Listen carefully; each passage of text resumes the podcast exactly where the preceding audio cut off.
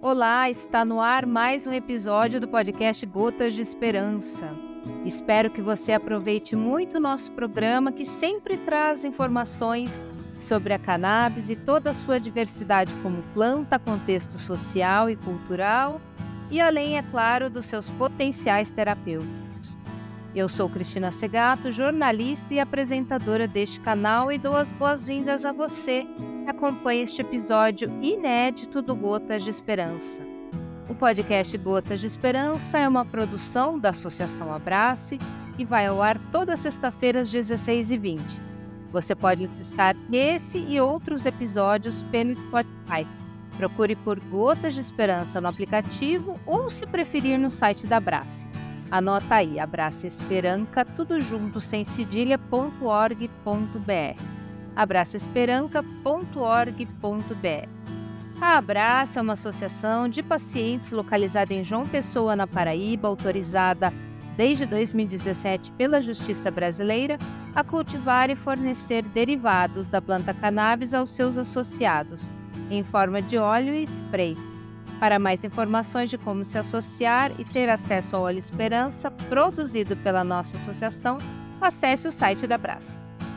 E hoje, no episódio de hoje, nós vamos falar sobre a campanha Novembro Azul, a campanha da prevenção ao câncer de próstata. E para conversar conosco, nós convidamos o médico Joaquim Daniel Silva, médico da família e comunidade, pós-graduando em inovação de medicamentos da biodiversidade pela Fiocruz. Doutor Joaquim, tudo bem? Seja bem-vindo aqui no nosso podcast Gotas de Esperança. Nossa família Abrace agradece a sua participação. Olá, boa noite, Cris. Boa noite a todos os ouvintes. Eu que agradeço a oportunidade de estar aqui com vocês e dividir informação num momento tão importante. Afinal, propagar informação, propagar saúde é o nosso motivo de estar aqui. É, é com o propósito da associação uh, Abrace, que vem justamente é, lutando para que as pessoas tenham acesso acesso à informação, acesso à saúde, acesso à terapia. Então, espero poder ajudá-los nessa noite e agradeço muito a oportunidade. Muito bom. Doutor Joaquim, você que é um médico de, de família e comunidade, trabalha no postinho, trabalha ali diretamente com prevenção, com saúde, com atenção básica, né? A gente é, tem esses, essas campanhas né, de conscientização, Mês passado a gente teve o Outubro Rosa, que foi a campanha de conscientização ao câncer de mama, e esse mês, Novembro Azul, a, campanha de conscientização ao câncer de próstata. Como é que esse tipo de campanha ajuda na conscientização das pessoas da população?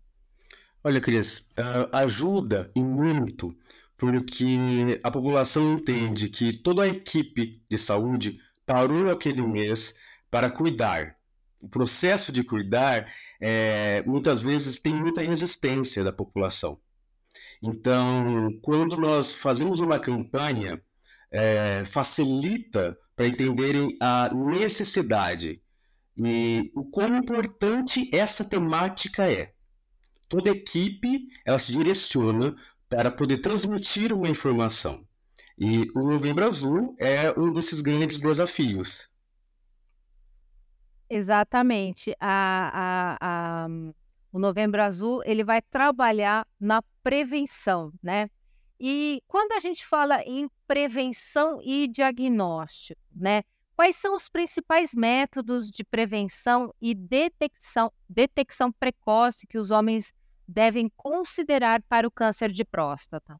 Bom, é, quando o nosso foco principal da campanha é transmitir informação e ajudar uh, na quebra de preconceito, de vergonha que muitos homens acabam carregando, impedindo que tenham acesso ao diagnóstico precoce, porque o diagnóstico precoce é o grande alvo, junto com a prevenção. Quando a gente fala da prevenção, uh, as medidas básicas são medidas que a gente solicita de qualidade de vida para o paciente, que acaba uh, auxiliando todos os tipos de câncer. Então, são coisas gerais: controle do peso, não fumar, evitar bebida alcoólica, uh, ter uma alimentação adequada. Uh, esses são fatores que a gente poderia falar em prevenção. Mas em específico ao câncer de próstata. acaba sendo geral.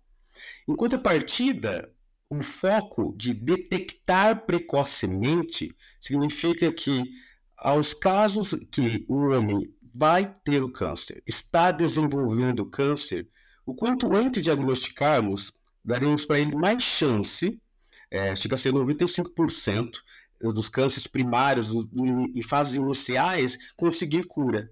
Então, quanto mais cedo diagnosticar, mais cedo a terapia e com isso maior chance do paciente chegar à cura e também de ter um tratamento uh, muito mais tranquilo, menos invasivo, menos doloroso. E você, como é, médico de família e comunidade, médico de postinho, quais são os principais desafios que você identifica na conscientização dos homens sobre a importância da prevenção de exames regulares para o câncer de próstata? Existe preconceito? Ah, ainda o machismo ainda é, sai na frente quando a gente fala disso? Como é que é, doutor? Ó, oh, Cris, eu tenho 13 anos né, que eu sou formado. Eu digo para ti, melhorou muito. melhorou muito do que há uh, 10 anos atrás aí. Uh, mas a gente nota como o machismo é estrutural. As pessoas não notam que realmente aquele comportamento dela foi induzida por, por conta de uma estrutura que visa justamente colocar o homem em uma situação e dividir os gêneros. É, tanto que a dificuldade com as mulheres, que um exame muito mais invasivo, é bem menor. Já os rapazes, a, a falta de informação, preconceito e vergonha. É, é isso que eu, que eu trago.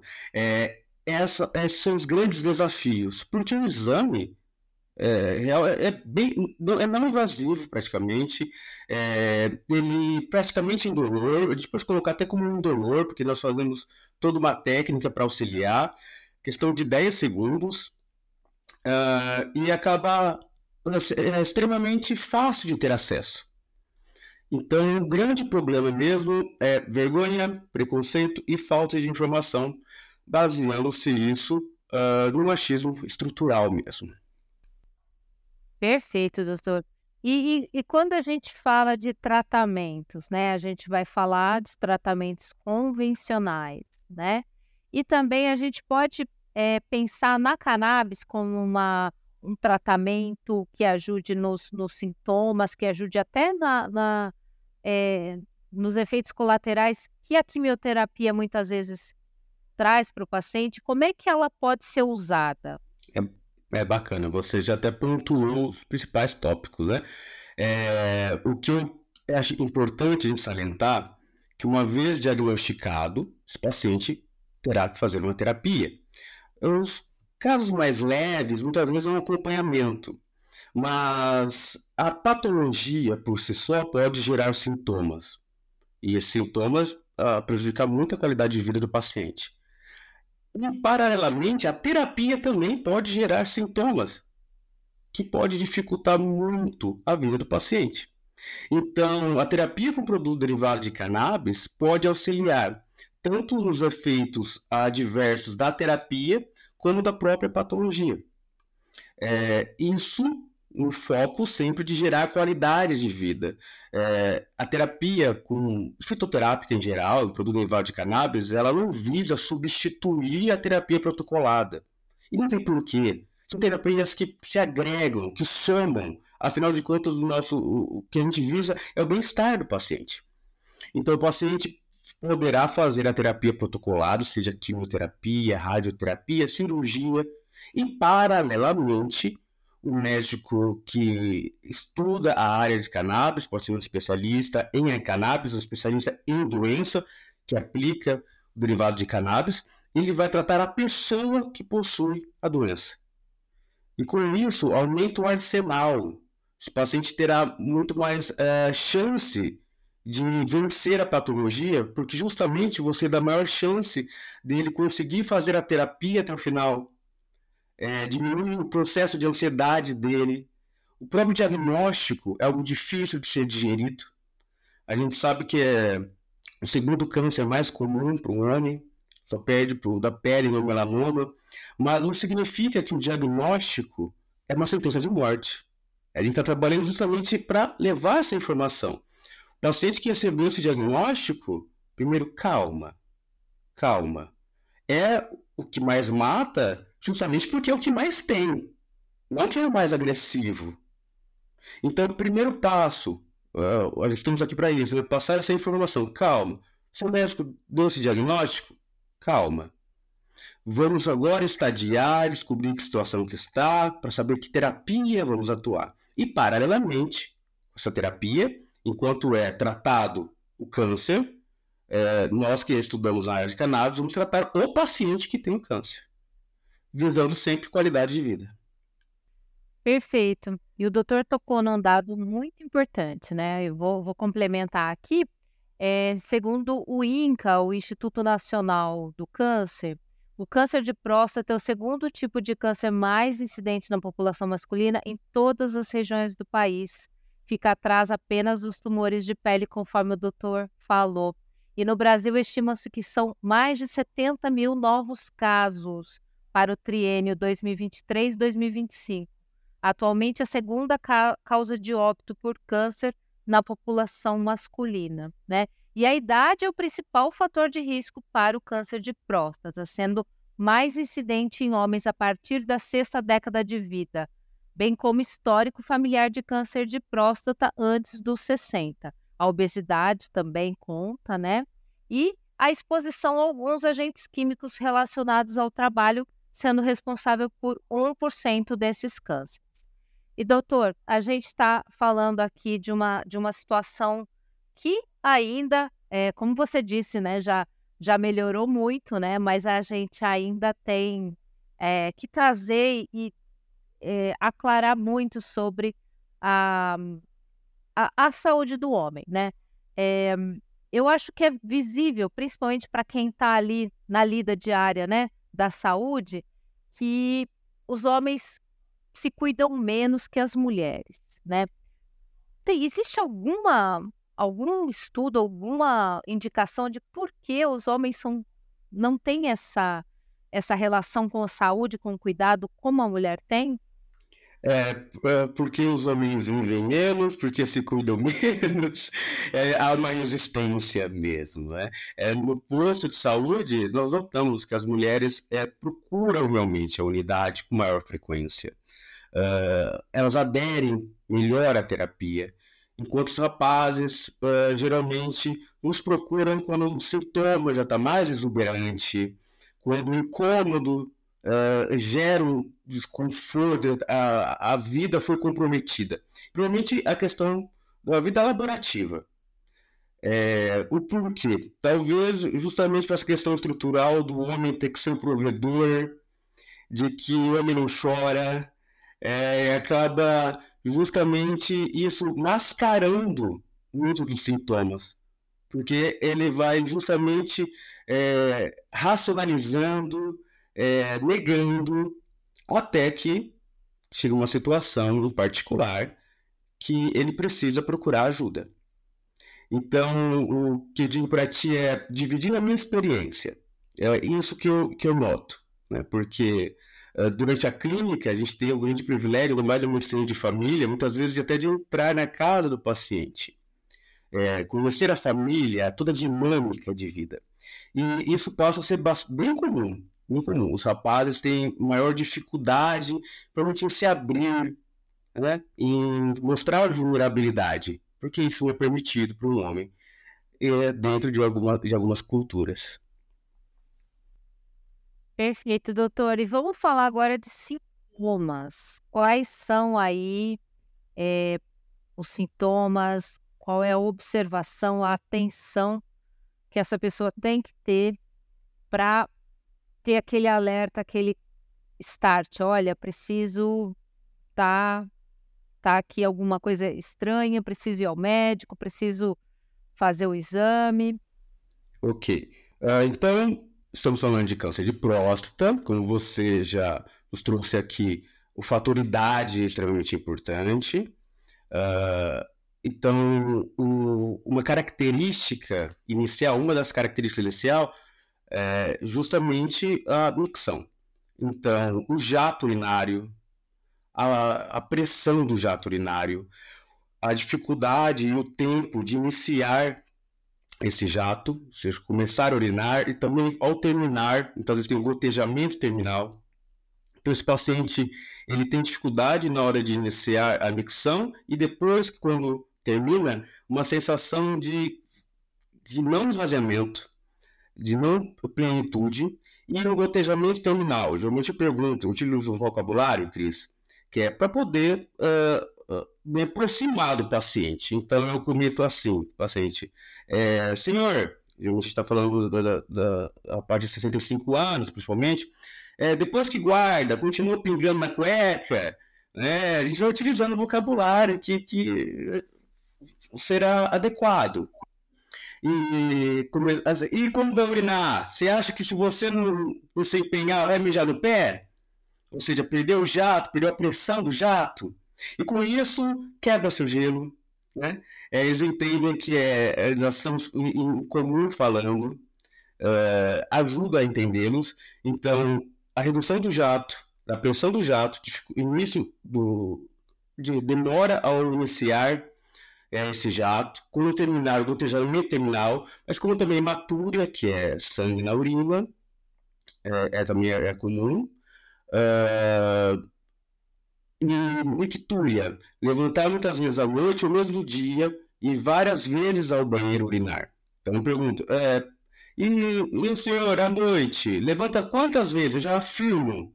Eu pergunto se, já afirmo. Quantas vezes o senhor levanta à noite para urinar? E aí eles vão dividindo a história. Esses sinais não são só sobre alteração de próstata, não são de câncer de próstata. E lembrando que os que estiverem nos ouvindo e se identificarem os sinais, calma, vai dividir com o seu médico, porque muitas vezes é uma hiperplasia prostática benigna, não tem nada a ver com câncer.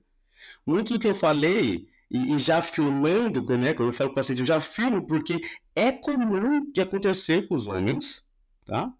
É, e não necessariamente é patognomônico, ou seja, é específico de um câncer de próstata. Mas são as características que nos aumentem alerta, né, para uma detecção precoce. Isso junto, é claro, com o exame físico na amnésia que a gente vai acabar abordando aqui. Perfeito. E agora vamos falar de cannabis, vamos falar de maconha, né? É, você é um médico que é, já tem um histórico aí na prescrição, no tratamento, no uso da cannabis terapêutica com os seus pacientes, né? Uh, aí todos esses anos de experiência, qual que é a sua a sua o paciente já chega no seu consultório pedindo, olha, doutor, eu tenho dor crônica, eu tenho, é, é, enfim, eu tenho fibromialgia, eu tenho ansiedade, ele já chega pensando no tratamento com a cannabis? É a primeira opção dele, depois que ele já tentou uma série de tratamentos que não deram certo ou que surtiram efeitos colaterais aí, independentemente da, do, do que seja a patologia ou a condição desse paciente? É, Cris, o que eu noto que os pacientes estão cansados. Eles, esse é o perfil, eles estão cansados, cansados de procurar ajuda, cansados da iatrogenia, ou seja, de conduta médica acaba gerando efeitos adversos, comprometendo muita qualidade de vida. E muitos desses pacientes têm uma visão também bem refratária à cannabis, mas nos procuram. Ciente e geralmente assim. Eu já pesquisei, doutor, eu acho que pode me ajudar, mas eu não sei o que fazer. Então, basicamente, eles estão pedindo, e estão literalmente pedindo ajuda e estão pedindo socorro, por favor. Então, esse é o perfil que eu noto para qualquer tipo de patologia. Os pacientes que tornaram-se refratários à terapia protocolada ou a própria terapia em si é, gerou muitos efeitos adversos, né, isso é inerente à patologia. E aí eles vão buscar uh, esse auxílio do que realmente deveria ser a primeira conduta. Né? Não deveria só ser administrado após esgotarem-se é, todos os anos da terapia. Mas nós estamos justamente é, lutando para esse acesso, né? para que a legislação, junto com o acesso a terapia por cannabis uh, possa atingir todos os públicos em qualquer momento. Porque eu não posso escolher a doença que eu vou ter, Cris, mas eu tenho o direito de escolher como eu quero ser tratado. Né? Então, esse é o perfil do paciente que chega para mim. Paciente que está exausto e que é, na verdade, de um outro profissional, um profissional médico que possa auxiliá-lo a ter acesso à terapia uh, e evitando danos. Né? Que a nossa função é que o paciente tenha acesso com segurança. Né? Nós facilitamos a comunicação da associação com o paciente. A gente sabe que no final das contas a planta faz tudo. A gente sabe que no final quem faz o mesmo trabalho é, é a cannabis. É, a associação é quem realmente faz o acolhimento. Mas a nossa função como médico é que o paciente possa. É, a gente tem que pensar no, nas medicações, interação medicamentosa, a biodisponibilidade da medicação, e com isso conduzir a terapia. Né? Então, esse é o perfil geral do paciente que, que me busca. E você falou agora num, num assunto bem importante que eu sempre procuro abordar aqui no podcast, que é a, a questão do papel das associações hoje no Brasil, né? As associações é, nasceram aí para dar conta de suprir um, uma lacuna que o Estado está deixando, né? De, de, de dar acesso e de promover esse tratamento. Poderia ser um tratamento até muito facilitado pelo SUS se a gente tivesse um cultivo legalizado e esse tratamento pudesse ser inserido na farmácia viva, né? Então, qual que é o papel das associações e como é que você vê as associações de pacientes de cannabis hoje no Brasil, que hoje já temos mais de aí 200 espalhadas pelo Brasil e cada dia mais nascem novas associações e que são muito mais. É, eu vejo as associações, e vou aproveitar, né, como um médico preto, chegando agora à consciência negra, eu vejo associações como um movimento de resistência. Toda associação é um movimento de resistência. Em prol de vidas que sequer conhecem. E o papel deles nesse momento é crucial, porque do contrário, dificilmente estaríamos falando sobre o derivado de cannabis no Brasil se não tivesse esse movimento de resistência. E que os pacientes, o feedback que eu recebo deles é do acolhimento. Que com a associação eles têm uma dinâmica bem diferente da receita farmácia onde eles achavam que realmente iam lá na, na, na associação, como dinâmica que eles vão numa farmácia, onde recebem a medicação, se uma orientação básica. As associações, na verdade, acabam auxiliando no, não só no trâmite burocrático, mas na adesão do paciente. Isso é extremamente importante. O acolhimento ajuda na adesão. O paciente entender que fitoterapia, em especial para o derivado de cannabis, ele é muito mais tempo dependente do que dose dependente. Eu não posso começar a terapia e parar. Então, a associação acaba auxiliando o paciente nessa conscientização uh, o que é crucial para a eficácia da terapia. Exatamente. E, e tem também né, a, a, importância do protagonismo do paciente nesse tratamento. Né? Ele tem que entender que é, é, é importante que ele assuma esse tratamento, que ele tenha esse, esse olhar para se observar. É, na questão da dosagem também, que eu queria que você comentasse, a dosagem é uma coisa muito individualizada, né? O que dá certo para um não necessariamente vai dar certo para outro. Tem também a, questão da paciência, paciência que esse, que esse paciente tem que ter, né? Fazendo esse trocadilho. Porque às vezes não é de primeira que se acha a dose, aí a pessoa fala: ah, mas não é para mim, eu vou desistir, não é bem assim. Atenção, você que iniciou o tratamento, ou que você que está aí no tratamento e está aí nesse vai não vai, Pode ser que a sua dose não esteja adequada, pode ser que tenha que subir a dose, pode ser que tenha que abaixar a dose, pode ser que tenha que mudar o canabinoide, pode ser que só CBD não seja bom, você tenha que colocar mais THC, enfim. É, explica para gente como é que funciona toda essa questão que envolve o tratamento com a cannabis. Olha, eu começo uh, orientando o paciente assim, que o intuito do produto derivado de cannabis é tratar o paciente e não a doença. E aí eu comento, nós não somos iguais. Então a terapia não pode ser igual para todos. Eu posso ter, uh, um exemplo, 10 pacientes com fibromialgia e ter uma diversidade da terapia, de qual óleo, qual concentração, proporção, quanto, quantas gotas, a posologia. Então, haverá uma diversidade né, na terapia. E nós, para chegarmos lá, terapia é uma escada, vários degraus, esse é só o primeiro. É, então, nisso o paciente começa a entender a diferença de, de uma alopatia com uma dipirona, que simplesmente se 500 miligramas não deu certo, eu tomo dois comprimidos de 500, tomo um grama. É, é diferente a fitoterapia. Ela é tempo dependente, precisa dar um tempo, precisa conhecer, é, ver qual é a necessidade daquele momento. E porque o foco é a pessoa, e nós não somos os mesmos. Né? Na consulta, eu falo, nunca é um retorno real, porque o paciente nunca é o mesmo quando volta depois de iniciar o derivado de cannabis.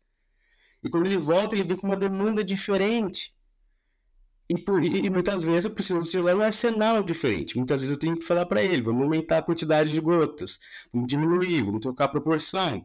Né? Você me veio com uma demanda nova e a partir dessa demanda, esse novo degrau que a gente vai conduzir a terapia. Perfeito. E, e quando a família, né, a gente ouve aí muitas vezes, ah, eu queria tentar o tratamento, mas a minha, minha família é contra, né? É, que você fala para essa família, assim? Porque a gente está falando de um tratamento seguro, né, doutor? Extremamente seguro. O tratamento já é seguro e a pessoa está acompanhando com o médico e com uma associação. Ambas estruturas que sabem bem o que estão fazendo ali é, e tem o intuito apenas que o paciente tenha acesso da forma mais segura possível. Ok? Então, é um tratamento seguro. E dentro desse cenário que você me trouxe, a minha família, ah, eu utilizo também o vocabulário para tentar auxiliá-los. Vou dividir aqui com vocês e ver se, é, se pode ajudar algumas pessoas também e outros colegas também na hora de transmitir informação. Eu costumo dizer assim, é, é, muitas vezes é, lembrar o seguinte, é a farmácia de Deus. As plantas são a farmácia de Deus. O padre não falava isso. Eu te canto, é. te canto. O padre... agora terça-feira, é, que comentei contigo. É. Na, nas, nos projetos dele, o, grande movimento de resistência, Zona Leste de São Paulo, Vaticano. Então, as plantas são a farmácia de Deus, isso ajuda na hora de propagar informação. Ah, mas a minha mãe não vai permitir, o meu marido não vai permitir, ou é contrário, é refratário. Explica para essa pessoa. É, é a farmácia de Deus. Se Deus fez todas as coisas, fez todas as plantas, inclusive é essa. Tá? Isso geralmente ajuda a quebrar algumas barreiras, ajuda algumas pessoas. Para outras pessoas, é, um dos argumentos que pode auxiliá-los é justamente lembrá-los que essa terapia ela tem ela é muito antiga, ela não é nova, ela é muito antiga. Nós sempre utilizamos as plantas como terapia. A alopatia, que é nova, e a trogenia, que é justamente a, a lesão causada no intuito terapêutico, ou seja, prescrição, exames, a iatrogenia, é o que hoje tem mais gerado morte nos países desenvolvidos. Não a fitoterapia. Então, isso ajuda muito na hora que eles vão transmitir, porque a pessoa que chegou em mim já passou por cima de preconceitos. Está querendo ali um auxílio, mas muitas vezes é dentro de casa uma resistência para ela poder chegar em qualidade de vida. Então eu utilizo isso, esses argumentos e ajudo o paciente na hora de transmitir e também muitas vezes de tranquilizar a família. Eu só queria também ter certeza que esse paciente que me veio, se o cliente, que ele, que ele porta muito vulnerável, esperançoso demais, e na verdade não é sobre isso. Né? É, é sobre a gente poder realmente recepcionar o paciente, acolher, ouvi-lo, que muitas vezes a gente acaba esquecendo, foca muito na doença e não no paciente, esquece de ouvi-lo. Então, é, gerar esse ambiente é, seguro, um ambiente seguro para poder se dividir conosco né, todas as características dele e a partir disso é, idealizar a terapia. Então, eu acabo auxiliando os pacientes quando recebem essa resistência a terem argumentos. Acho que tendo argumento e sabendo, tendo uma propriedade, é muito mais fácil você conduzir qualquer tipo de resistência dentro do, ambiente familiar. Sensacional. Doutor, e para os seus colegas de profissão, para os médicos e médicas que é, a gente ouve assim, ah, mas isso não tem é, fundamento científico. Ah, mas não é, é, é, melhor não. Ou seja, aqueles ainda que persistem ou no preconceito, ou no negacionismo, ou na resistência. Por quê? Que cannabis funciona, isso já está mais do que provado, e a gente teve um dado agora, recentemente, de que é, hoje no Brasil, mais de 430 mil pessoas usam derivados de cannabis para tratamento medicinal. Ou seja, a gente tem uma população aí quase de meio milhão de pessoas usando. E a tendência é crescer, né? Por quê? Porque funciona. Perfeito. O que eu. O, aliás, vários momentos já tive que dividir com os colegas, né? É, porque o nosso foco é o paciente. Então, geralmente eu comento assim: bom, nós dois estamos aqui, eu tenho que aproximar, né, Cris? É, é assim que, que eu trabalho. Então, nós dois estamos aqui em prol do seu João, da dona Maria, né, colega? Então, é, pode ficar tranquilo que enquanto você vai tratando da patologia, eu vou tratando do seu João, da dona Maria. Isso não vai interferir na sua terapia assim que eu argumento, tá? Porque justamente a terapia ela vem para somar uh, e lembrando que o paciente nos buscou, tá? E a vontade do paciente é soberana, ela tem que ser respeitada. E lembrando, como o pai da medicina colocou, é mais importante tratar a doença que tem o paciente é o paciente que tem a doença. Isso faz parte do nosso juramento. E uh, o que não falta estudos, o que falta é lição de casa. é meus colegas e voltarem a estudar. Porque no ano passado eu não aprendi isso na faculdade. Então não nos foi passado isso. Então, a menos que ele tenha o intuito de entender, ou se não entender, pelo menos de respeitar a vontade do paciente, a menos que ele tenha esse intuito, é, será possível de uma forma harmônica conduzir a terapia. Do contrário, a gente vai auxiliando e mantendo a resistência, porque é assim que nós estamos hoje aqui, né? Com certeza. Doutor Joaquim, a gente está chegando aqui ao final do nosso episódio. Queria te pedir para deixar um recado, uma mensagem aqui para a nossa família Abrace, para toda a população do Brasil. Olha, eu quero primeiro agradecer a Abrácia, pioneira, é, que justamente por isso que nós temos tantas associações hoje, porque a, foi a primeira que bateu no peito, e é por isso que a gente está conseguindo conversar abertamente uma temática que até então a gente não podia nem pensar em falar sobre tal. Né? Em que os pesquisadores, inclusive aqui do Brasil, chegaram ao risco de ser presos. Né? Então, é, eu agradeço a Brace pela essa resistência. É, em nome dos meus pacientes e de todos que são beneficiados, eu venho agradecer a oportunidade de acesso, porque eu sei que isso é feito. É, não conheço todas as associações, mas a Brace eu conheço bem, e, e eu sei que é, é feito isso, é feito um trabalho importante, tanto de pesquisa que eu vejo que a Praça tem é, auxiliado na, nas pesquisas. É, Paraíba hoje é uma referência, assim como aqui em Ribeirão Preto, só que Ribeirão Preto ainda não vai muito na, na, na cannabis integral, é, ainda precisamos isolar componentes para depois juntar tudo, bem diferente do, da forma como eu venho trabalhado, que é justamente é respeitando todo o, os, os anos de evolução da planta, toda a sinergia dela dos fitocomponentes, né? É, em vez desse processo de isolamento, mas que também tem o seu nicho. Também tem pessoas que acabam sendo beneficiadas com isso, porque o nosso foco é ajudar as pessoas e as pessoas não são iguais. Então, nós realmente precisamos de um arsenal bem rico. Então, eu agradeço a associação, em nome dos meus pacientes, agradeço demais. Uh, a todos que nos estão ouvindo, eu digo, continuem na luta. Vamos continuar. Cada um com seu jeito, como eu, eu trouxe para vocês. A minha forma é, de trazer informação, de abordar os colegas. As pessoas podem é, abordar de outra forma, mas o nosso foco que permaneça. Que não, as pessoas possam escolher como querem caminhar, como querem ser tratadas e que a gente possa cada vez mais ter acesso porque a, a, não existe mais espaço para se cannabis é terapêutica. Não tem mais espaço para esse diálogo.